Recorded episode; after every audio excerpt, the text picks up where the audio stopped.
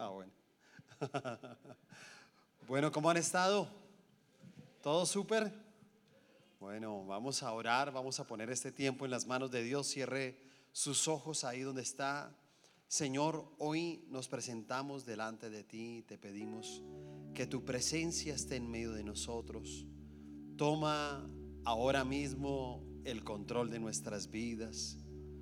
Te pedimos, Espíritu Santo, que puedas estar en esta reunión de jóvenes y que tú puedas hablar, puedas ministrar a nuestras vidas, a nuestros corazones. Quita de en medio de nosotros todo pensamiento, toda preocupación, todo cansancio, todo aquello que nos quiera robar la bendición de tu palabra. Te lo pedimos en el nombre del Señor Jesucristo. Amén y amén. Démosle un fuerte aplauso al Espíritu Santo, por favor.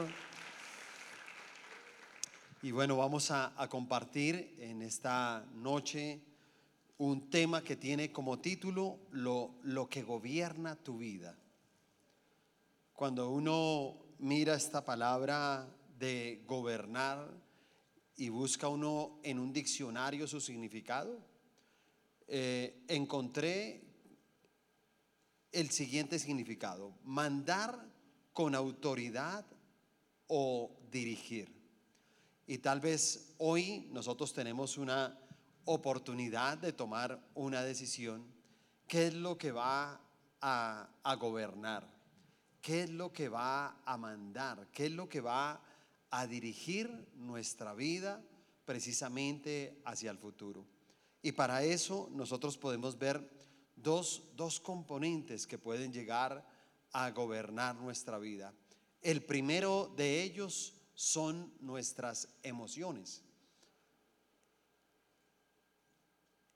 En el libro de Santiago, capítulo 1, versículo 8, dice, el hombre de doble ánimo es inconstante en todos sus caminos.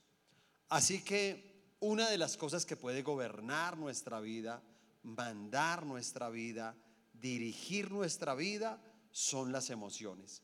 Y por eso las, emociones son como la manera más inestable de gobernar nuestra vida. ¿Por qué? Porque nos damos cuenta en si en algún momento nuestra vida está gobernada por las emociones, simplemente porque de pronto un día estamos alegres, pero al otro día ¿cómo estamos? Triste, ¿cierto? Entonces esas emociones son inconstantes y por eso nosotros no deberíamos permitir que nuestro estado de ánimo inclusive nos lleve a, mandar en lo que nosotros creemos. Las, las emociones por lo general inclusive son muy traicioneras porque crean como un sentir falso en nosotros, ¿sabe? Y por eso el propósito de las emociones muchas veces es como encarcelar a las personas, meterlos dentro de una fortaleza hasta el punto en que les llegue a robar su destino. Uno mira las emociones y ellas dónde, dónde se mueven, ¿sabe? Las emociones difícilmente se mueven en un mundo espiritual. Casi siempre las emociones eh, se mueven en la parte carnal. Siempre están ahí como haciéndonos dudar. Las emociones nos guían muchas veces al miedo, a la desesperación, a tomar de pronto elecciones incorrectas, pero también uno puede ver cómo nos roban el destino, ¿sí? Prácticamente a veces las emociones, eh, estaba mirando que, bueno, cada día van sacando más maquinitas que reemplazan al hombre, ¿no? Y entonces pues uno veía como costumbre eh, personas que vendían eh, aquellas, eh, ¿cómo se llaman? colombinas de algodón, ¿cómo se llaman? Algodón de azúcar.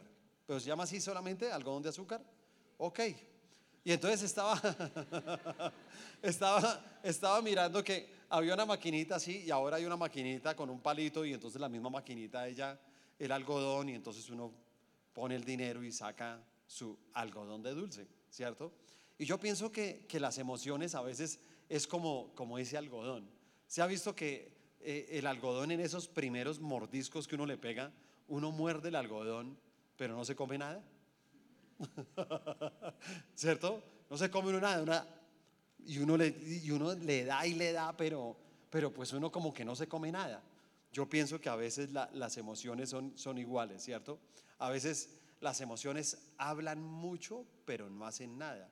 La mayoría de personas emocionalistas son así, ¿cierto? Ellos hablan de muchas cosas, pero con el tiempo entonces no consiguen nada. Las emociones también están muy guiadas a veces por lo que la gente ve o por lo que sienten. Y por eso las emociones en la vida muchas veces de un joven cristiano también, digamos, que le juegan, ¿cierto? Le juegan al contrario, porque a veces cuando una persona está triste, cuando se siente solo, piensa que Dios lo ha abandonado. Comienza a sentir eso, ¿sabe? Si llega a sentir tristeza, si llega a sentir soledad, llega y dice, no, yo, yo siento como si Dios me hubiera eh, dejado. Y por eso tenemos que tener cuidado si en algún momento nos dejamos gobernar por, esa, por esas emociones, ¿cierto? Porque si nos dejamos gobernar por ellas, inclusive, dígame, ¿cuántos errores se cometen hoy en día en la vida por dejarnos simplemente llevar por nuestras emociones? En las emociones debemos de tener cuidado también porque las emociones hacen algo más y es que no tienen en cuenta a Dios, ¿sabe? No les gusta consultar mucho a Dios. ¿Sí? En las emociones no es, no es una persona que va, digamos, en sus procesos, que va paso a paso, sino al contrario, las emociones te llevan a correr y a tomar decisiones muy rápidas y en medio de esas decisiones te vas a equivocar. ¿sí? Las emociones hacen que una persona también sea muy inconstante en la parte de sus sentimientos, ¿cierto? Entonces, una persona emocionalista, uno, uno puede ver de pronto ejemplos de, chicos a veces que llevan una vida desordenada sentimentalmente, y entonces uno se da cuenta cómo supuestamente ellos se enamoran y después ya no están enamorados y otra vez se, se, enamoran y otra vez ya no están enamorados y uno llega y dice, ¿Qué le pasa a este tipo de personas? Que son inconstantes sus sentimientos. ¿Por qué? Porque sus sentimientos están dirigidos, están gobernados precisamente por las emociones. Y por lo general no, no, no saben lo que quieren, ¿sí? Se dejan llevar solamente por, por el momento. Y por eso tenemos que mirar muy bien que en algún momento nosotros no seamos gobernados por esas emociones. Yo, yo quiero hacerles una, una pregunta de pronto a algunos de ustedes. Dígame, dígame en su corazón, en su corazón, ¿qué lo hace llorar a usted? En su corazón. Piense en algo. Piense en algo que usted diga, mire, en mi corazón, uy, a mí me dan ganas de llorar ciertas cosas. A ver, voy a preguntar, a ver, aquí, ¿Qué te pone a llorar en tu corazón? Eh, perder a mis padres. Eso. Ok, muy bien. ¿Tú? Eh, ay, no, muchas cosas, pastor. No, como la impotencia de no poder ayudar a una persona, creo que también, o sea, ver a una persona sufrir y el yo no poder hacer nada, mm, me da mucha tristeza. Ok. ¿Qué dice Laura? ¿Que me pregunten algo? He estado pensando en, es que esta semana me hizo llorar el trabajo. pero porque tengo mucho trabajo y estaba como estresada por el trabajo, pero eso. bueno, muy bien. ¿Tú? No, no, sí. Más que nada a veces como pensar en que no puedo llegar a, a cierto punto en donde ponga orgullosa de mamá. Ok. Ahora, ahora pensemos en nuestro corazón qué cosas nos pueden poner felices. Piensa en algo que usted diga, no, mire, hay, hay algo que a mí me da felicidad. ¿sí? Piensa en eso que le da felicidad.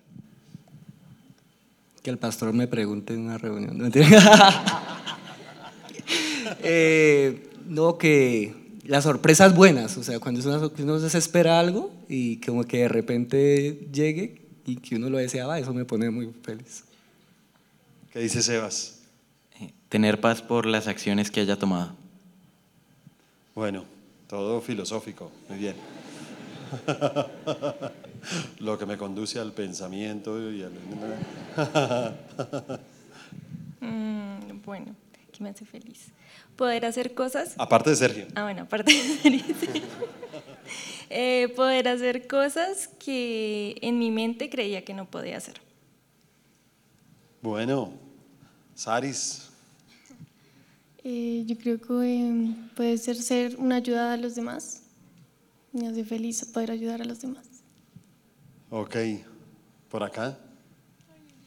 Eh, a mí me hace muy feliz compartir con mi familia y también como con personas que, porque mi mayor de mi familia vive como lejos, entonces como que puedan venir y compartir conmigo, eso me hace muy feliz. Súper. ¿Quieres que te pregunte? Ah. Ah, te vi como con esas ganas. ¿Qué me hace feliz? Sí, ¿qué, qué te produce felicidad en el corazón? Cuando veo a mi mamá, porque ella no está acá conmigo. Eso me produce felicidad. Bueno, muy bien. ¿Y por acá? Eh, me gusta mucho jugar fútbol, me hace muy feliz. Bueno, algunas, algunas cosas que pasan en nuestro corazón, ¿sí o no? Unas que nos pueden hacer llorar, otras que nos pueden hacer reír y, y casi, casi todas ellas tienen que ver a veces con nuestras emociones. Lo, el segundo componente que vamos a ver son las convicciones. Unas son las emociones, pero la- el segundo componente son convicciones. Segunda de Timoteo, capítulo 1, versículo 12. Por lo cual asimismo padezco esto, pero no me avergüenzo porque yo sé a quién he creído y estoy seguro que es poderoso para guardar mi depósito para aquel día. Amén. Si nosotros miramos estos dos versículos, son totalmente antagonistas, ¿cierto? Porque eh, un versículo llega y dice, el hombre de doble ánimo es inconstante en todos sus caminos. Aquí comienza a hablarnos de algunas palabras, ¿cierto? Dice, porque yo sé a quién he creído. Y hay otra palabra que dice, estoy seguro. Escúchame, estoy seguro. Y esto nos habla precisamente de convicciones. Cuando un joven eh, vive a través de sus convicciones, es una persona que tiene muy bien fundamentadas sus creencias. Cuando un joven vive de pronto en medio de sus convicciones, entonces tiene muy bien fundamentada su confianza, ¿cierto? Entonces es una persona que cree, es una persona que está, está seguro, es una persona que no se deja precisamente manipular por las emociones, ni por los sentimientos, ni por los momentos difíciles, ¿sabe? Porque en un momento difícil, ¿qué te puede traicionar? Las emociones, ¿cierto? Mientras que la convicción te hace creer que aunque estés pasando por los peores momentos de tu vida, usted está seguro de lo que usted cree. Usted está seguro de quién confía. Y en nuestro caso y en nuestra vida cristiana, pues uno llega y dice, ok, si estoy pasando por un momento difícil, no estoy solo. Yo sé que Dios está conmigo. Y en medio de eso uno ve ejemplos como por ejemplo la vida del apóstol Pablo, ¿cierto? Y uno mira la vida del apóstol Pablo y él, él no permitía que, que las emociones del momento, las situaciones difíciles que le tocó llevar, eh, todo lo que se tuvo que enfrentar a diferentes comentarios y ataques a su vida, nunca él permitió que eso determinara su convicción. Él tenía una convicción, quien lo creyera, ¿no? Pero el apóstol Pablo, porque uno habla del apóstol Pablo porque fue fundador de iglesias. Sin embargo, hay muchas personas que a veces confunden al apóstol Pablo y piensan que él fue uno de los doce discípulos del Señor Jesucristo. ¿Sí? Hay gente que se confunde con eso y te voy a decir, no, él no tiene nada que ver en eso, él vino mucho después. Pero cuando uno ve a Pablo, Pablo tal vez tenía mucha más convicción. Sin haber estado con el Señor Jesucristo, llegó a tener una convicción mucho más grande. ¿Quién de los discípulos era más emocional? Un Pedro, ¿cierto? Entonces Pedro era emocional. Él se movía por las emociones. Y por eso a él le costó tanto inclusive llegar a servirle a Dios. Porque las convicciones hacen eso, ¿sí? Las convicciones son aquellas que son dirigidas por la fe.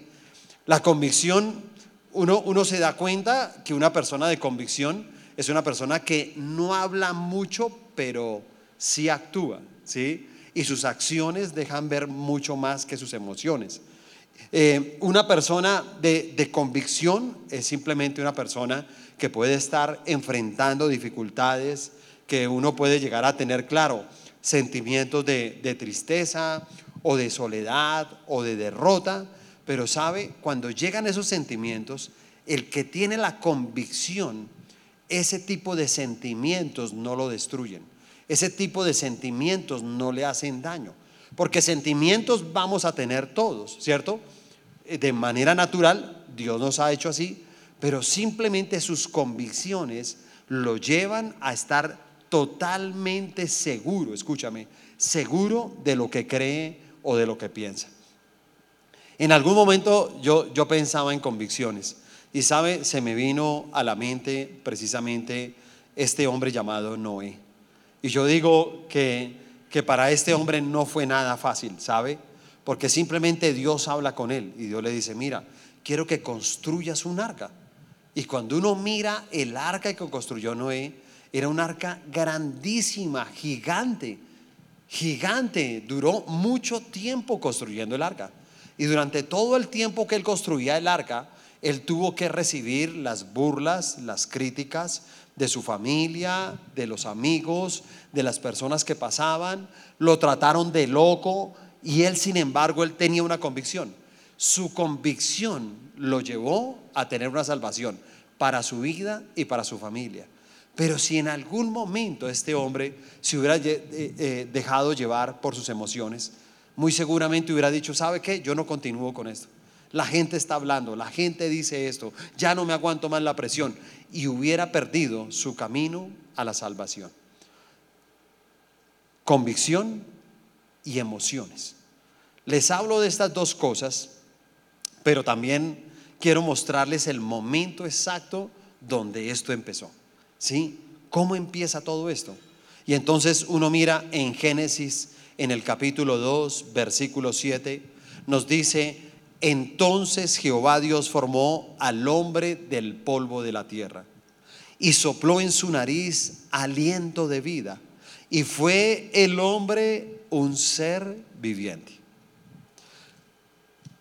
Eh, en este ejercicio de estar teniendo uno comunión con la palabra de Dios, eh, les he compartido siempre que la mejor manera de poder entender la Biblia es que comienzo a imaginarme todo lo que leo. Y dentro de esa imaginación de lo que estaba leyendo en este capítulo, simplemente es mi interpretación. Escúcheme, no, no, no soy teólogo, no le puedo decir que este es un estudio de grandes teólogos que vengo a compartir con usted. No, Eh, simplemente tomo mi interpretación. Cuando yo leí esto, leo y dice que Dios formó al hombre del polvo de la tierra. Entonces, una pregunta, ¿el polvo de la tierra tiene algún sentimiento? ¿Tiene algún sentimiento? ¿Cierto? Que usted coja así el polvo y a patadas y el polvo diga, ay, ay, ay, ¿sí? ¿Es así? No, no tiene sentimientos, no tiene emociones. De ahí fue formado el hombre, del polvo de la tierra, de la tierra. Y dice la palabra que sopló en su nariz aliento de vida y el hombre fue un ser viviente. Yo puedo percibir, puedo discernir que realmente cuando el Señor sopló ese aliento de vida y se convirtió en un ser viviente, vino inmediatamente en la vida del hombre las emociones. A partir de ese momento el hombre comenzó a tener emociones. ¿Y por qué digo? Porque Dios llegó y dijo, ok, voy a crear el hombre. El hombre no existía. Dios había puesto en orden toda la tierra, pero el hombre no existía. Y cuando creó al hombre, llegó y dijo, sí, pero es que yo necesito a un hombre que se alegre y que esté feliz en el lugar donde yo lo voy a, a- a- poner.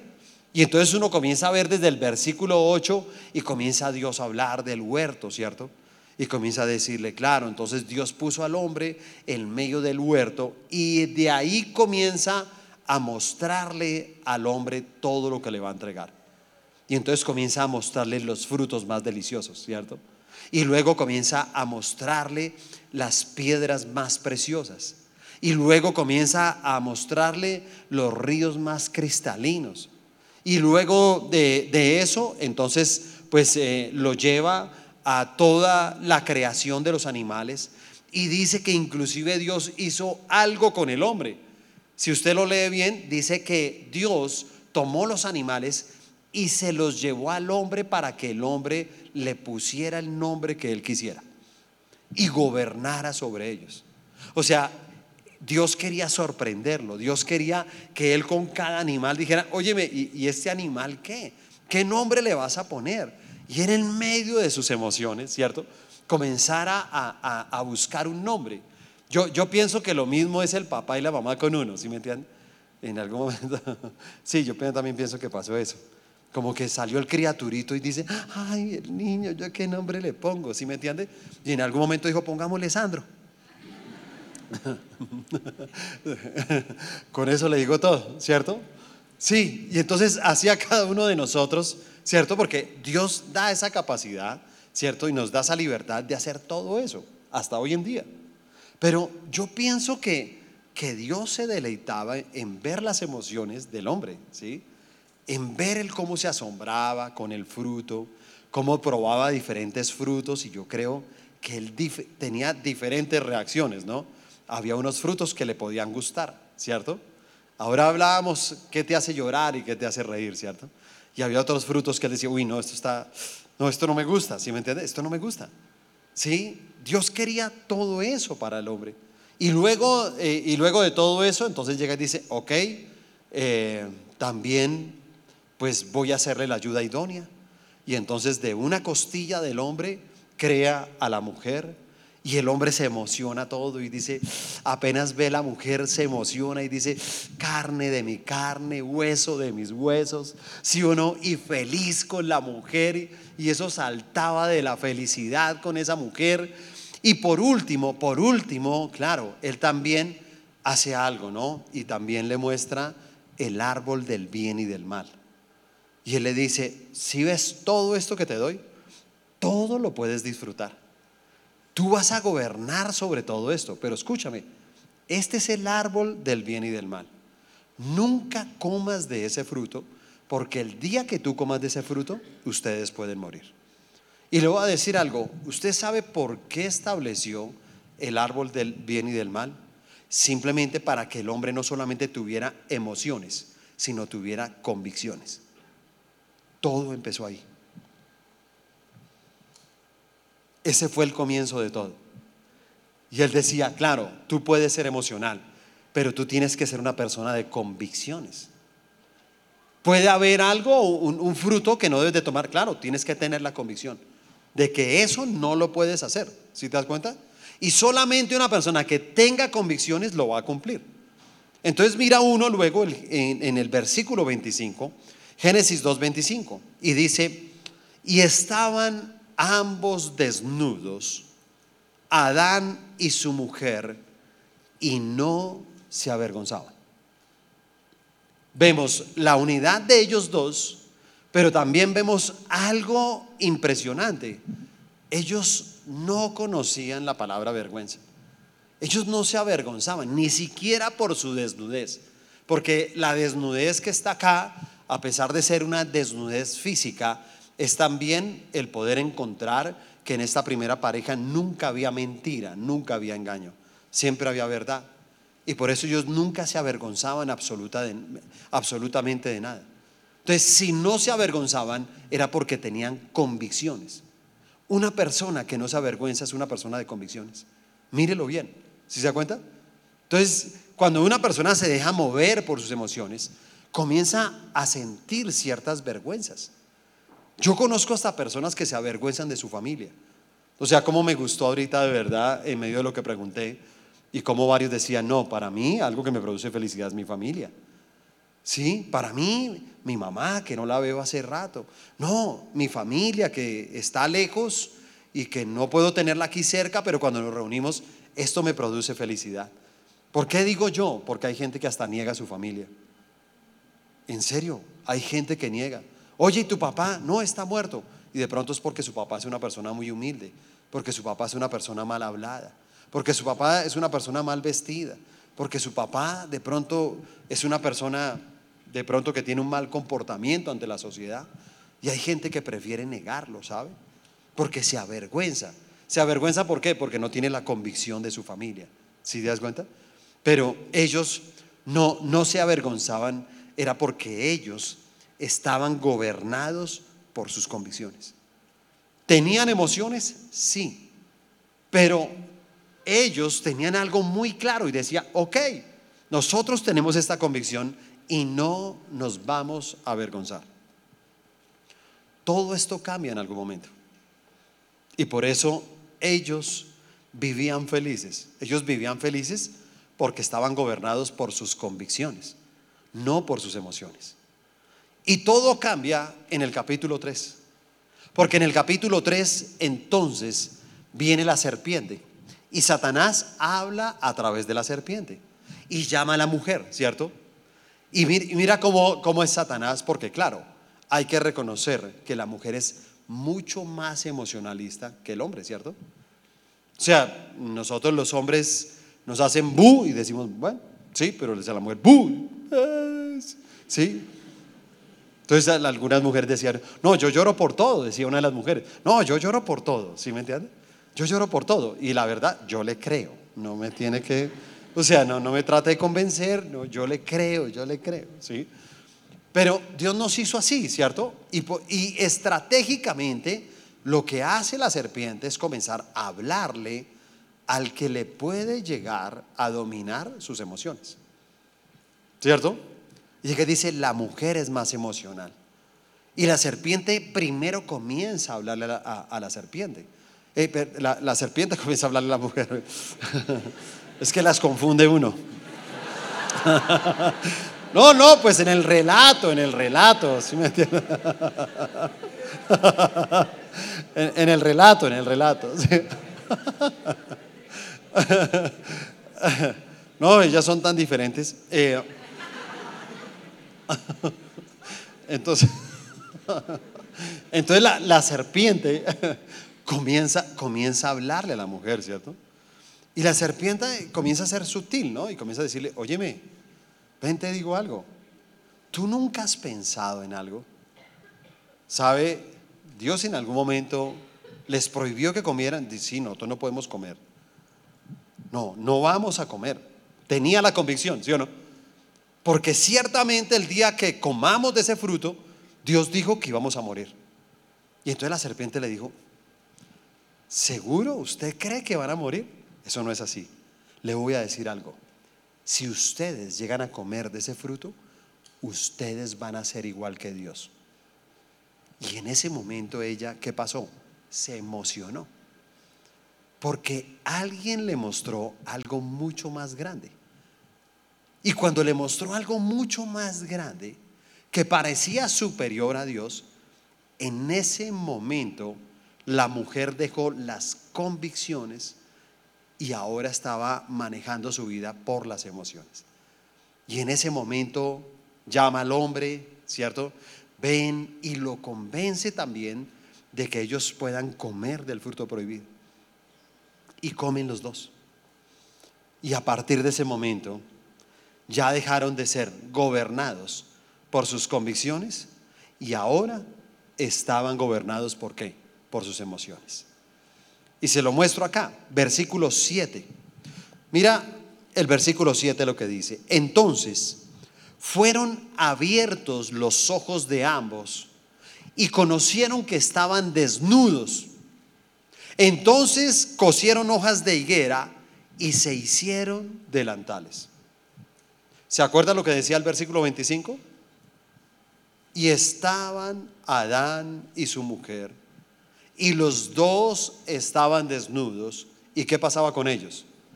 No se avergonzaban. Ellos no se avergonzaban porque ellos vivían por convicción. Pero aquí cambia todo. Porque si uno mira bien, ¿qué fue lo que le pasó a ellos? Vino que la vergüenza. ¿Te das cuenta? Porque siempre será de esa manera. Toda persona que maneje su vida por emociones, usted se dará cuenta que va a vivir de vergüenza en vergüenza. Y la persona lo acepta y dice, no, a mí me da vergüenza, no, a mí me da pena, a mí me da tal cosa, no sé qué, yo no quiero hablar de eso, no sé qué. ¿Sabes por qué evitas hablar? Porque tú vives de tus emociones. Y tú sabes que tus emociones te han hecho mucho daño y te han destruido. Y algunos jóvenes han encontrado diferentes muertes en su vida. No se necesita tener una muerte física. Nunca hubo una muerte física para ellos. Su muerte fue espiritual. Y cuando vino la muerte espiritual, perdieron todo lo que tenían. O sea, su futuro cambió. Porque simplemente ellos cambiaron quien gobernaba. Acuérdese que gobernar es quien manda, quien dirige tu vida. Y entonces ellos cambiaron a, quien gobernaba su vida. ¿Sí se da cuenta? En algún momento ellos gobernaban sus convicciones. Cuando alguien tiene convicciones, nunca, nunca debe temer del futuro. Porque tiene convicciones, porque está seguro. ¿Sí? El que tiene, el que vive en las convicciones, nunca usted lo verá quejándose, ¿cierto? Nunca verá una, una queja, una palabra de, una persona que se esté quejando, que diga no sé qué, es que yo, yo, yo no, no sé si seguir adelante con esta carrera, yo no sé si esto es lo mío, yo tal cosa. ¿Sabes por qué? Porque tú entraste a una universidad por emociones, nunca por convicción. Hoy en día yo veo a mucha gente aburrida trabajando. ¿Sabes por qué? Porque es que ellos sí trabajan y todo. Y trabajan, dicen ellos, en lo que estudiaron. Pero le voy a decir algo, es que lo que estudiaron, ellos no querían estudiar eso. Ellos se emocionaron. Alguien le habló, alguien le dijo, esto es lo mejor, esto es lo que da más plata, esto no sé qué, esto es el futuro, esto tal cosa. Y dijo, no, entonces yo estudio eso. Y le voy a decir algo, ya cuando está laborando llega y dice, no, me aburre este trabajo. Y te voy a decir algo, claro, tú eres un, un trabajador que no tienes una convicción y eres un problema para esa empresa. Porque una persona emocionalista es un problema para una empresa. ¿Se da cuenta? Porque esa persona todos los días tiene un ánimo diferente. Entonces un día dice, no, no, está bien, lo voy a intentar. Con toda, voy a meter en la ficha al trabajo, ¿sí? Y al otro día llega, nada, es que ah, definitivamente esto a mí no me gusta. Entonces ese emocionalista, la verdad, se convierte en un problema para la empresa y para él mismo. Porque cometió un error. ¿Se da cuenta? Las emociones. Es así. Y y mira luego lo que dice el versículo 8. Y oyeron la voz de Jehová, Dios, que se paseaba en el huerto al aire del día, y el hombre y su mujer se escondieron de la presencia de Jehová Dios entre los árboles del huerto. Una persona de emociones vive en vergüenza, pero una persona que vive en emociones también tiene miedo. ¿Sabe? El miedo siempre lo va a perseguir tiene miedo. Yo le pregunto a varios jóvenes, oye, ¿tú vas a tener hijos? Pues pastor, la verdad a mí me da miedo. Y te voy a decir algo, si tú tienes miedo de tener hijos, ¿por qué es? Porque te mueves mucho en las emociones. Porque aún las emociones de lo que te hicieron cuando eras niño, las, las estás llevando a tu vida y tú crees que ahora tus hijos van a sufrir las mismas cosas o peores. Entonces la gente dice, ¿para qué traer niños al mundo a sufrir? ¿Sí se da cuenta? Porque usted cree que todo el que nace acá viene a sufrir. Le voy a decir algo, no es así. No es así cuando tú tienes convicciones. Cuando usted es una persona que tiene convicciones, usted está seguro del por qué va a tener hijos. Pero si no está seguro, ¿cierto? Usted llega y dice, no, yo tengo miedo. A mí me da miedo. Y entonces uno comienza a esconder. Entonces comienza uno a esconder también, ¿por qué no? Sus sentimientos, ¿no? Hay gente que esconde los sentimientos y hay gente que llega y dice, no, Yo donde me destape a esta persona, esta persona se va a aprovechar de mí. Y te voy a decir algo, eso no va a suceder si tú eres una persona de convicciones. Si tú eres una persona que está seguro, ¿sí se da cuenta? Seguro de tus sentimientos, eso no va a suceder. Pero desafortunadamente mucha gente se mueve en esa dimensión. Entonces, ¿qué le pasa a las personas a veces en la misma fe? ¿Cierto? En la misma fe, ¿cuántos de ustedes estarán seguros de su fe? ¿Cuántos de ustedes de pronto llevan su vida espiritual, ¿cierto? Su vida de cristiano y la llevan en las emociones.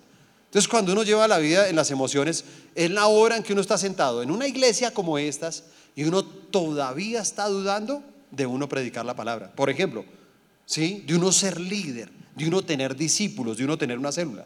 Entonces hay gente que llega y dice, no, a mí la iglesia me gusta todo, pero yo, yo no sé, yo no estoy seguro. Eh, yo, yo la verdad, pues es que yo creo que yo no soy líder, ¿sí? Yo, yo no creo que hable bien, yo, yo no creo que la gente me entienda, yo, yo no sé, eh, a mí me da, yo hablo como muy pasito, yo a veces hablo como muy duro, yo hablo como golpeado, yo mejor no me meto en eso. ¿Sabes por qué? Porque tu vida está gobernada por las emociones. Pero yo estoy seguro que si Dios te trajo a este lugar es porque Él quiere que tú seas un líder. Te lo aseguro, Él quiere que tú seas un líder. Pero esa debe ser tu convicción. Esa misma convicción que debemos de tener de la fe, ¿no? No sé cómo usted sea en el colegio, en la universidad, yo no tengo ni idea. Yo no, yo no sé cómo sea su comportamiento, ¿sí?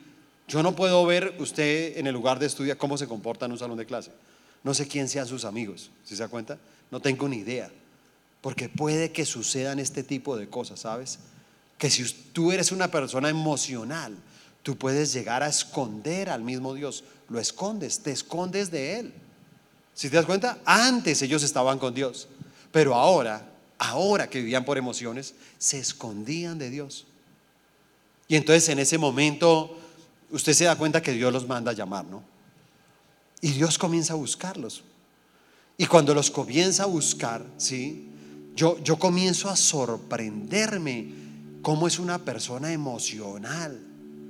Queridos jóvenes, póngame atención a esta parte que le va a servir mucho para su futuro. Esta parte le va a servir mucho. Y le voy a decir algo. Me sorprende cuando Dios los busca. Y él comienza a hacerle varias preguntas a ellos, ¿sí me entienden? Al uno y al otro. Pero a mí me comienza a sorprender, porque es que, vuelvo y digo, hay dos parejas que son diferentes. Hay una pareja que vivía en convicción.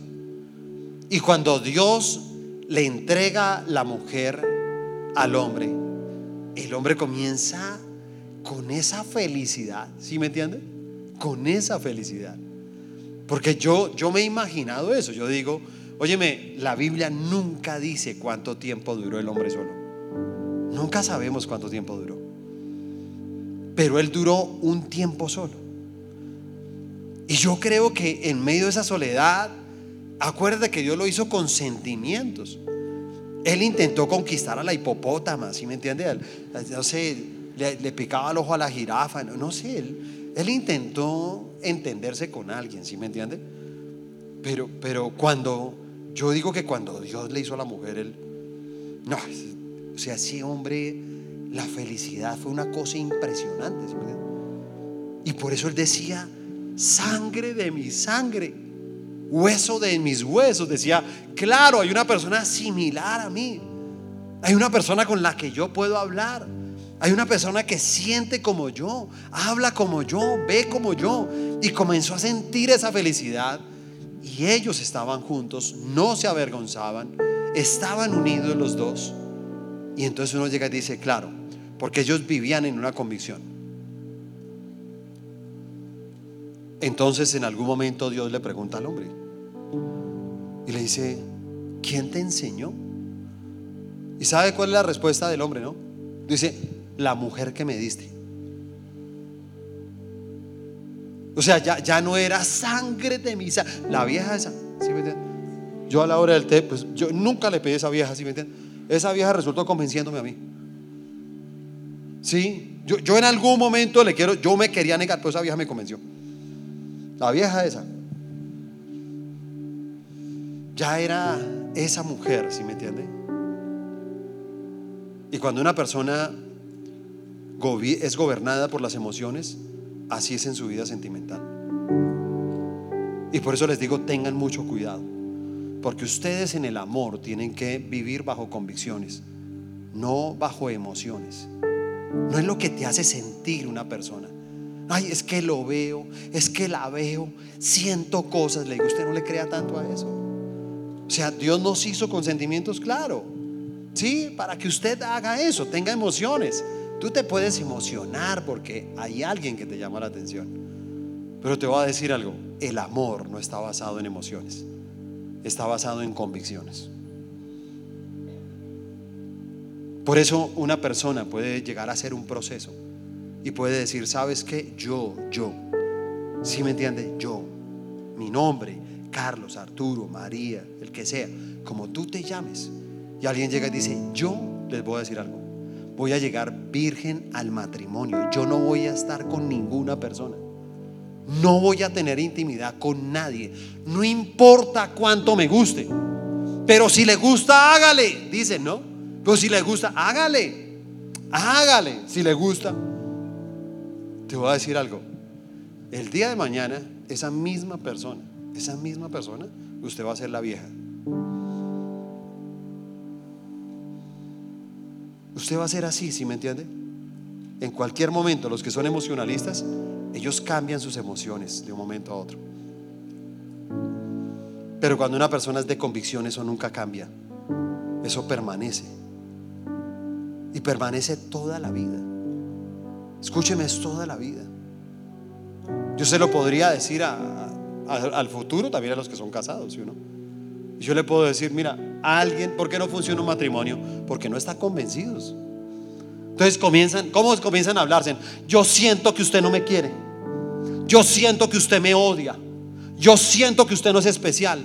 Es que siempre me siento solo. Es que siempre me siento solo. Y escucha uno usted a su papá, a su mamá hablar así, ¿sí o no? Ellos dicen cosas que sienten y la verdad llegan a una conclusión. Siento que nos debemos separar. Pero cuando alguien tiene convicción, le dice, yo no sé usted qué me habla. Le voy a decir algo, tenemos problemas todos los que usted quiera. Pero yo me cansé convencido de que la voy a amar toda la vida. A mí no me importa si tenemos problemas todos los días. Pero le voy a decir algo, yo sé que esto lo vamos a superar. Y yo la voy a amar porque yo hice un pacto con Dios y es hasta que la muerte nos separe. Eso lo dice alguien con convicción. Pero el emocionalista, pues sí, yo también estoy mamado, pues lárguese. ¿No es así? ¿No es así? Claro. Es así. Porque son personas gobernadas por las emociones. Tú no te puedes dejar gobernar por emociones. Tú tienes que comenzar a ser un joven.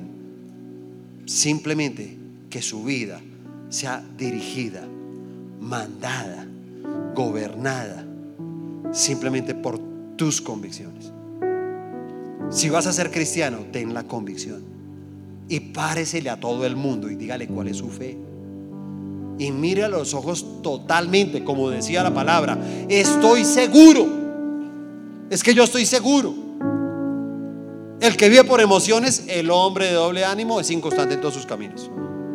Un día quiere estudiar, otro día no. Un día quiere trabajar, otro día no. Un día quiere al papá, otro día lo odia. Un día le parece chévere la mamá, otro día no, ya mi mamá no sé qué. ¿Cierto? Entonces es un emocionalista. Y no podemos llevar nuestra vida por emociones. Porque escúchame, si la llevamos por emociones vamos a perder todo. Por eso hay que enfocarnos en eso, porque todo tiene una raíz, ¿te das cuenta? Y yo estaba tratando de, con, este tema, porque realmente este tema vino solamente porque estaba leyendo un libro y escuché un par de preguntas sobre las emociones y comencé a pensar sobre ellas. Y luego comencé a, a- a- pensar en, en- en lo que significan las convicciones. Y yo decía, pero todo esto tiene que tener, esto tuvo que nacer en algún lugar. Y entonces, por eso, como que el Espíritu Santo me llevó a ese libro de Génesis y pude entender eso. No, claro, Dios sí nos dio emociones. Claro, hay cosas a todos los que estamos aquí, hay cosas en el corazón que nos van a hacer reír y hay otras cosas que nos van a hacer llorar. Eso es normal porque Dios nos hizo de esa manera. Tú no puedes quitar tus emociones. Yo le compartía a una persona, y bueno, estuve en, un grupo compartiendo un poquito este mensaje, no, no, no de esta manera, de, otra forma. Y, y había una persona y me decía, yo lloro solo, y le decía, eso no lo puedes hacer tú. Eso no lo puedes hacer tú. Porque tampoco se trata en la vida de esconder las emociones. ¿Te das cuenta? Porque uno también tiene que tener la convicción de que uno tiene sentimientos. Y al contrario, hermano, cada vez que vayamos a llorar, busquemos a alguien con quien llorar. Alguien con quien desahogarnos. Claro, personas correctas. Ante todo, personas correctas con quien puedas llorar, con quien puedas desahogarte. Es importante eso. Pero cada uno de nosotros tenemos que hacer eso. Cada uno de nosotros tenemos que tomar una decisión hoy en este lugar y que usted diga, ok, yo quiero construir un futuro. ¿Cuántos quieren construir aquí un futuro? Levanten la mano los que quieren construir un futuro. Y te voy a decir algo, el futuro va a depender de las decisiones que tú tomes. Y por eso hoy vas a tomar tú la decisión, óyeme, ¿qué es lo que va a gobernar mi vida? Yo necesito tomar una decisión. ¿Qué va a gobernar mi vida? O sea, mi vida va a ser gobernada por las emociones. O sea, resulta que si en algún momento mi papá me abandonó de pequeño, ¿lo voy a odiar toda la vida? Así yo sea creyente. Te voy a decir algo, no. Porque tú tienes una convicción de tu fe. Y la convicción de tu fe nos lleva a perdonar. Como el mismo Dios nos perdona a nosotros todos nuestros pecados. Y lo que deberíamos nosotros hacer es ir y a perdonar a ese padre que nos abandonó. ¿Te das cuenta? Y que tendríamos nosotros que somos los creyentes, nosotros que creemos en Dios, somos los que tenemos que ir a buscarlo a Él. Y tenemos que decirle, óyeme, papá, vine a buscarte. Y puede que no tenga ni siquiera la mejor actitud. ¿Y tú sabes por qué vine a buscarte? Porque vengo a decirte que te perdono. ¿Tú por qué haces eso? Te voy a decir algo. Hago esto por convicción. Mis sentimientos, te lo aseguro, papá, en mis sentimientos tengo rabia y tengo un resentimiento porque no me gustó que me hubieras abandonado. Yo, yo siento eso en mi corazón y a veces es difícil no poder sentirlo, pero tengo una convicción, es mi fe. Y sé que de acuerdo a mis convicciones, yo sé que tengo que perdonarte. Y sabes que hoy en día tengo que verte con otros ojos y pensar que tú me dejaste porque tuviste miedo. Tú me dejaste porque sí, no, no tuviste el valor, porque tal vez no has conocido a Dios y yo quisiera que fuéramos juntos. Quiero presentarte a un Cristo que cambia vidas, a ese Cristo que me tiene aquí parado hablando contigo. Si hiciéramos eso, muy seguramente cuántas personas y cuántas familias serían restauradas. Sin embargo, mucha gente toma la decisión mejor de seguir en su futuro con sus emociones. Seguir almacenando una serie de resentimientos, de rencores, de dolores, de vacíos. ¿Te das cuenta? Y nos guardamos. Y te voy a decir algo, eso no te va a dejar nunca tener un buen futuro. Eso, ese es el miedo. Por eso estás escondiendo cosas de tu vida. Por eso te escondes. Por eso ponemos máscaras. Por eso nos comportamos. Por eso aparentamos también. Sí, porque también aparentamos. Entonces, sí, ante la sociedad, de los amigos, entonces me comporto con este y me voy a mostrar así, pero yo no soy así. No importa porque tengo que aparentar, igual tengo que esconder algo que realmente yo soy. Y te voy a decir algo, no hagas eso. Ten la convicción de lo que tú eres. Dios te va a usar grandemente como tú eres. Nunca lo dudes. Yo le voy a decir algo. Aquí hace años, inclusive cuando no estábamos en este lugar, la iglesia quedaba aquí en el parque de, la floresta. Y tuvimos una pareja, una pareja de recicladores. Un hombre y una mujer de una edad bastante avanzada, recicladores. Y yo me acuerdo que yo les decía, ustedes van a ser líderes. Y entonces ellos se me acercaron y me decían, mire pastor, no nos pides que mi líder dice que nos inscribamos a la escuela de líderes, era en esa época. Pero dígame para qué nos vamos a inscribir si vamos a pasar vergüenzas. ¿Por qué? Porque nosotros no sabemos leer ni escribir. Entonces les dije, mire, vamos a hacer algo. Y llamé a los maestros y les dije, mire, ellos van a comenzar a hacer escuela de líderes. La escuela de líderes antes duraba dos años y medio. Hoy en día capacitación destino dura un año. Pero antes la escuela de líderes duraba dos años y medio. Y le dije, ellos van a entrar a primer nivel. No les pida tareas, no les pida nada. Ellos se van a sentar a escuchar. Y ustedes van a aprender escuchando. Eso es lo que ustedes van a hacer. Y entonces vamos a, ver, es que ustedes van a hacer dos veces el mismo nivel. Entonces, dos primeros, dos segundos, dos terceros, dos seminario uno, dos seminario dos, dos seminario tres. Eso es lo que iban a hacer ellos. Ellos resultaron estudiando cinco años. Y un día, entonces, esa pareja llega y me dice, pastor, eh, ¿cuándo va a visitarnos a la célula? Entonces le dije, ¿a cuál célula? ¿La de su líder? Y me dijo, no, la de nosotros. Dije, ¿ustedes tienen célula? Y me dijo, sí, señor. Ya llevamos con la célula como un año. ¿Un año? No, yo no sabía. ¿En dónde? Y me dijo, no, aquí en América 500. ¿Cuándo va a ir? Le dije, pues, ¿cuándo es? No, el jueves. Allá les caigo. Cuando llego a la célula, 25 personas en la célula.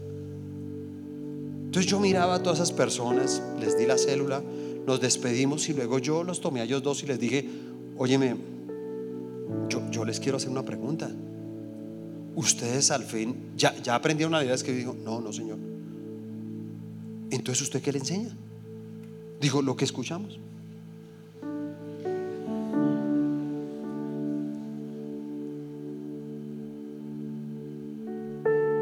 Lo que escuchamos, me dijeron. Entonces nosotros lo escuchamos en las predicaciones, escuchamos a nuestros líderes, lo que hemos escuchado allá en la escuela de líderes, todo, todo lo que escuchamos, eso les decimos cada ocho días. Y aquí eso viene y viene más gente y viene más gente. Yo decía, impresionante, impresionante. Porque quiero solamente terminar con dos consejos para tu vida. El primer consejo que quiero darles hoy en esta noche es, número uno, cree en ti.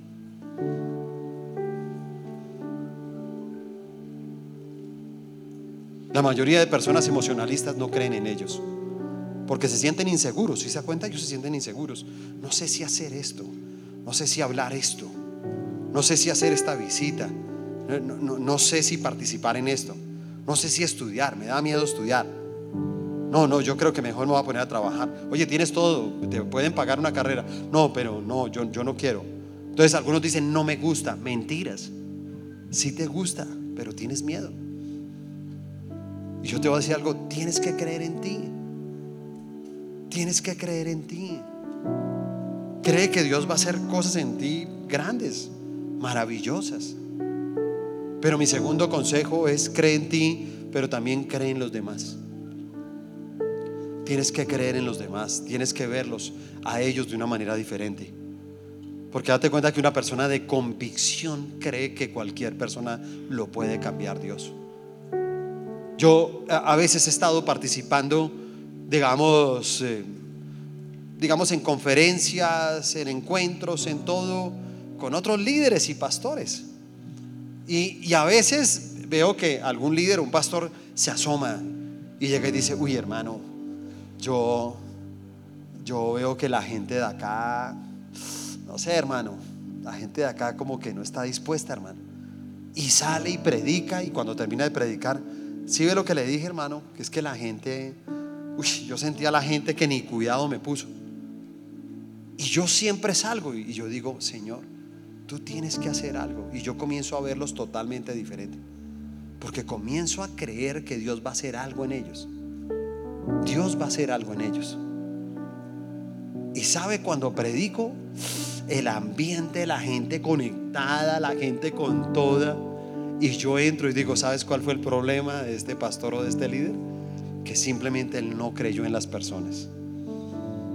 Cuando yo te digo que, cree, que creas en ti mismo, no te estoy diciendo que te vuelvas orgulloso y que simplemente digas, no, yo lo puedo, yo tal cosa. No. Cuando yo te digo que creas en ti mismo es que creas que tú puedes ayudar a otros. Si tú crees en ti mismo vas a poder ayudar a otros.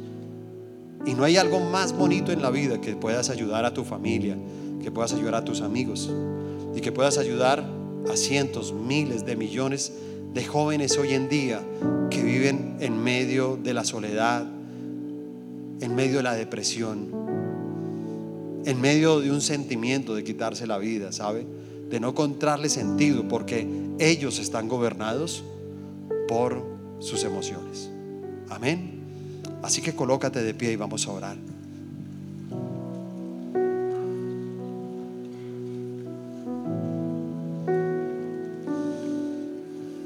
Te invito a que cierres tus ojos ahí. Levanta tus manos. Y que hoy tú puedas tal vez examinarte. Y tú puedas tal vez hoy pensar un poco en tu vida. Y en ese pensamiento, en esa reflexión, en esa meditación que estás teniendo, tú puedas decir, ¿qué gobierna mi vida? ¿Qué dirige mi vida? ¿Qué manda mi vida? Porque de acuerdo a lo que escuché, tal vez mi vida está gobernada por las emociones. Y ya pude entender que toda vida gobernada en las emociones es una persona de doble ánimo en todos sus caminos. Es una persona que difícilmente va a ser estable. Es una persona que le cuesta tener fe. Es una persona que hoy habla una cosa, pero mañana habla otra. Es una persona que hoy es tu amigo y mañana es tu enemigo. Es una persona que un día es el amor de tu vida, pero al otro día es un amor lejano. Porque simplemente su vida está gobernada por emociones. Y si vienen momentos difíciles, abandona fácilmente a su familia, abandona sus estudios, abandona su trabajo, porque simplemente hay algo que no han logrado. Y yo veo muchas veces en los jóvenes que cuando ellos no logran sus objetivos, se sienten así, ¿sabes? Frustrados, fracasados. Y piensan en algún momento cambiar el rumbo, aún de su misma fe, ¿sabes? Les cuesta mucho poder aferrarse a su fe cristiana. Poder pararse en cualquier lugar y hablarle a cualquier persona de Cristo. Porque ha faltado eso, ¿sabes? Ha faltado que tú seas gobernado por convicciones. Cuando tú eres una persona de convicciones, tú eres una persona que siempre cuentas con Dios.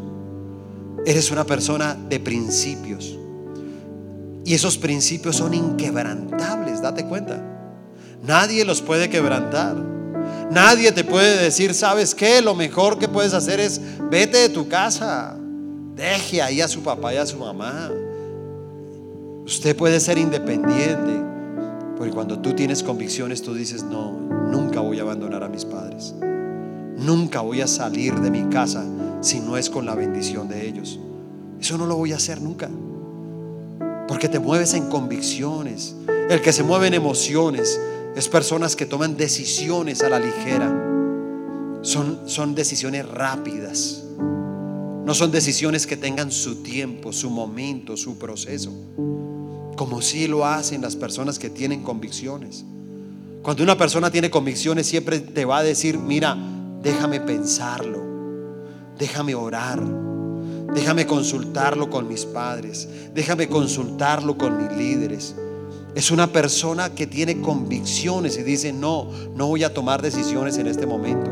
No voy a aceptar esa invitación. No voy a salir a solas con esta persona. Cuando guiamos a los jóvenes muchas veces en sus sentimientos, les decimos eso, nunca estén solos en ningún lugar. Si una persona te invita a estar solo, esa es una persona emocionalista. es una persona que muy seguramente va a pasar lo de esta primera pareja. Van a caer en pecado. Van a perder su bendición. Porque Dios tiene una bendición para nosotros. Y nos dio la, las emociones para que cuando nos dé la bendición podamos ser felices y son- nos alegremos. Y vivamos en alegría todo el tiempo con lo que Él nos da. Con esa persona que vamos a compartir el resto de la vida. Con esa profesión. Con ese trabajo. Si es un trabajo, pues es un trabajo en el cual tú vas a ser feliz. Y Dios te va a llevar a eso si tú tienes y eres un joven de convicciones. Por eso hoy te pido, Señor, que quites del medio de ellos toda vergüenza y todo temor. Porque si la vergüenza y el temor están en ellos, muy seguramente es porque su vida es emocional. Si en algún momento tienen algún señalamiento, algo los ha avergonzado, que ellos puedan ser limpios por tu sangre preciosa. Que la sangre de Jesús pueda limpiar toda vergüenza, todo pecado, toda mala decisión, todo error que hayan cometido. Porque la sangre de Jesús hace eso en nuestra vida. Es redención. Y la redención lo que hace es que todos nosotros, cuando caemos en un pecado, llega Cristo por nosotros. Y le dice, quiero sacarte de este lugar. Y Satanás dice, no, es mío. Y Cristo dice, yo ya pagué por él. Y mi precio fue sangre, hasta la última gota de mi sangre. Lo di para que él fuera libre. Y tú lo tienes que soltar. Y Satanás tiene que soltarte. Y rompen las cadenas que te tenían atado a un pecado, a un vicio, al orgullo, a la mentira. Y luego te saca de ese lugar. Pero no ahora para que tengas otro amo. Date cuenta que Dios nunca esclaviza. Dios nos da la oportunidad a cada uno de nosotros de tomar las decisiones que nosotros queramos. Y nos da ese libre albedrío para que tú y yo escojamos qué hacer con nuestra vida. Y por eso, en una noche como estas, tenemos que escoger. Y simplemente decir, ¿qué va a gobernar mi vida? ¿Qué va a dirigir mi vida? ¿Qué va a mandar mi vida? Y hoy con tus propias palabras, tú dile lo que has escogido. Y si son tus convicciones, díselo. Abre tu boca y dile, Señor, a partir de hoy, a partir de esta noche, voy a ser un hombre y una mujer de convicciones. Voy a tener el carácter necesario para no perder mis bendiciones. Porque si tengo convicciones, no voy a tener temor. Si tengo convicciones, nada ni nadie me tendrá que avergonzar. Porque la vergüenza y el temor solamente son para los que viven de acuerdo a sus emociones. Y pídele al Espíritu Santo. Dile, Espíritu Santo, ayúdame a dominar mis emociones. La palabra de Dios nos enseña y nos dice que precisamente el enemigo vino a eso, a matar, a hurtar y a destruir. Pero Él vino para darnos vida y vida en abundancia. Y por eso también la palabra nos dice, no les he dado un espíritu de temor. Al contrario, les he dado un espíritu de poder, de amor y de dominio propio. El dominio propio es para que el Espíritu Santo pueda ayudar a dominar tus emociones. Y el que domina sus emociones vive en sus convicciones. Dale gracias a Dios por esta palabra. Dile, Señor, gracias por tu palabra. Gracias porque sí, yo a veces dudo de mí mismo. Pero a partir de este momento voy a creer, voy a creer en mí. Voy a creer que soy un propósito en tus manos. Y a donde tú me lleves, Señor, seré una persona de convicciones. Y no voy a creer solamente en mí, voy a creer en lo que va a pasar con los demás. Voy a creer en lo que va a pasar en mi familia, lo que va a pasar en mi futuro, lo que va a pasar con mis finanzas, lo que va a pasar con mi salud. Yo creo, Señor yo estoy completamente seguro que esta palabra, Señor, me llevará ahora al camino de mis bendiciones. Te amamos y te bendecimos en el nombre de Jesús. Amén y amén.